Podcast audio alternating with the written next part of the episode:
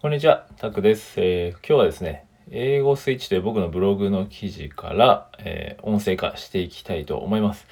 今日はですね、英語学習のモチベーションを保つ秘訣とは、えー感情は無視するのみっていうのをお話ししようと思います。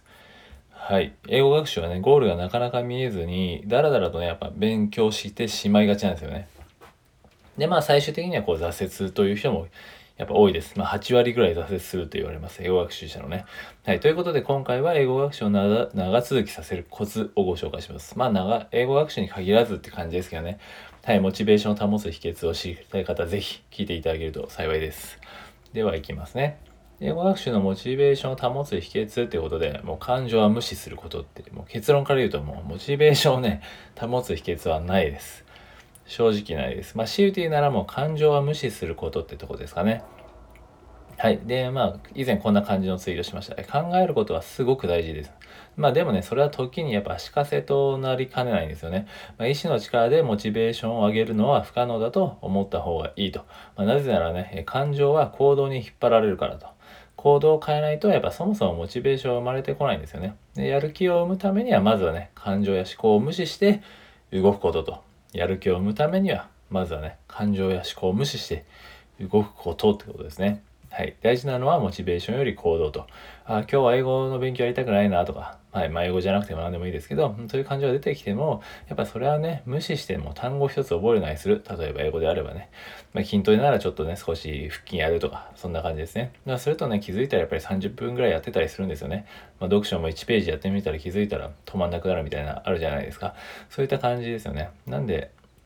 まあ、そんなもんなんですよね。まあ、ちょっと厳しめに書きますけど、書いてたんですけど、えーモチベーションがね、上がってからやろうって言ってる限り、多分一生何も変わらないと思うぐらいがね、ちょそう思っておくぐらいちょうどいいと思います。で、英語学習はね、モチベーションなしで継続する方法ということで、まあ、英語をね、習得したワクワクする未来を明確にイメージするです。はい。ワクワクできるようなね、明確な目的があれば、まあ正直ね、モチベーションなんかいらないんですね。勝手にやるようになります。はい。なので、モチベーションが上がらないからというね、方はぜひ目標設定からし直してみてくださいということで、はい。ちなみに僕はね、英語を使って、えーいろいろな国の人とさ大好きなサッカーをしたいというね、未来を描きました。まあ好きに勝るものはないですね。というところで、まあ、ここをプラスアルファしておくとですね、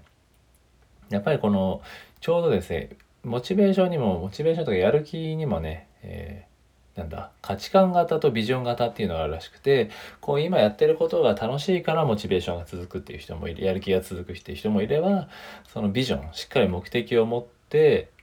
の方がやっぱりやる気が持続する。でも自分がね、どちらの方がその、よりね、やる気が持続するかっていうのをね、傾向を知っておくっていうのが大事みたいなので、もしね、価値観型なのか、今やってることが楽しいからモチベーション続くのか、それとも壮大なというか、自分の明確なモチ、ね、目標を作って、そこに向かって、えー、何ですかね、えビジョンを描いて向かっていく方がやる気が湧くのかっていう、やる気がね、持続するのかっていう、その辺を見るといいと思います。はい。まあ、そこに関してはね、英語学習とかに必要な目標設定方法っていうことで別でね、別の記事に書いてあるので、ぜひブログを後で見てもらって、そこからリンクで飛んでもらえると、はい、助かります。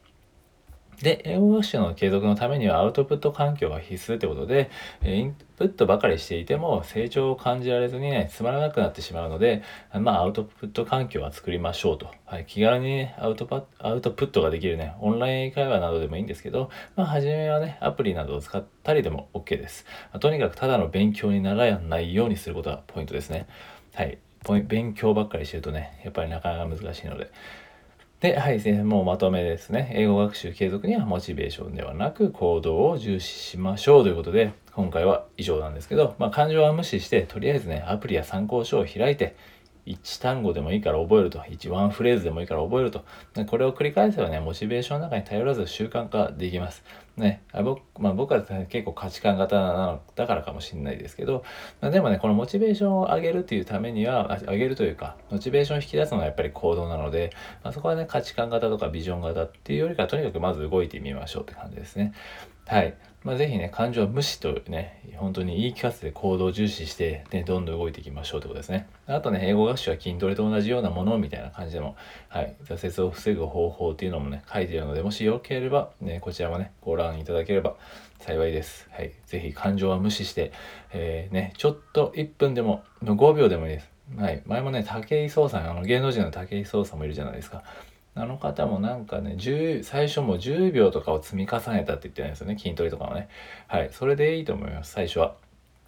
ね、1ページ、1ページ開いてみるとか、そしたら気づいたらね、どんどんどんどんそれはね、積み重なっていくので、えー、どんどんね、その感情を無視して、まずは一回行動にし、行動してみようって感じですね。そしたら意外といけたりします。ということで今回はね、えー、以上です。はい。えー、英語学習のモチベーションを保つ秘訣とは、感情は無視するのみというお話をしました。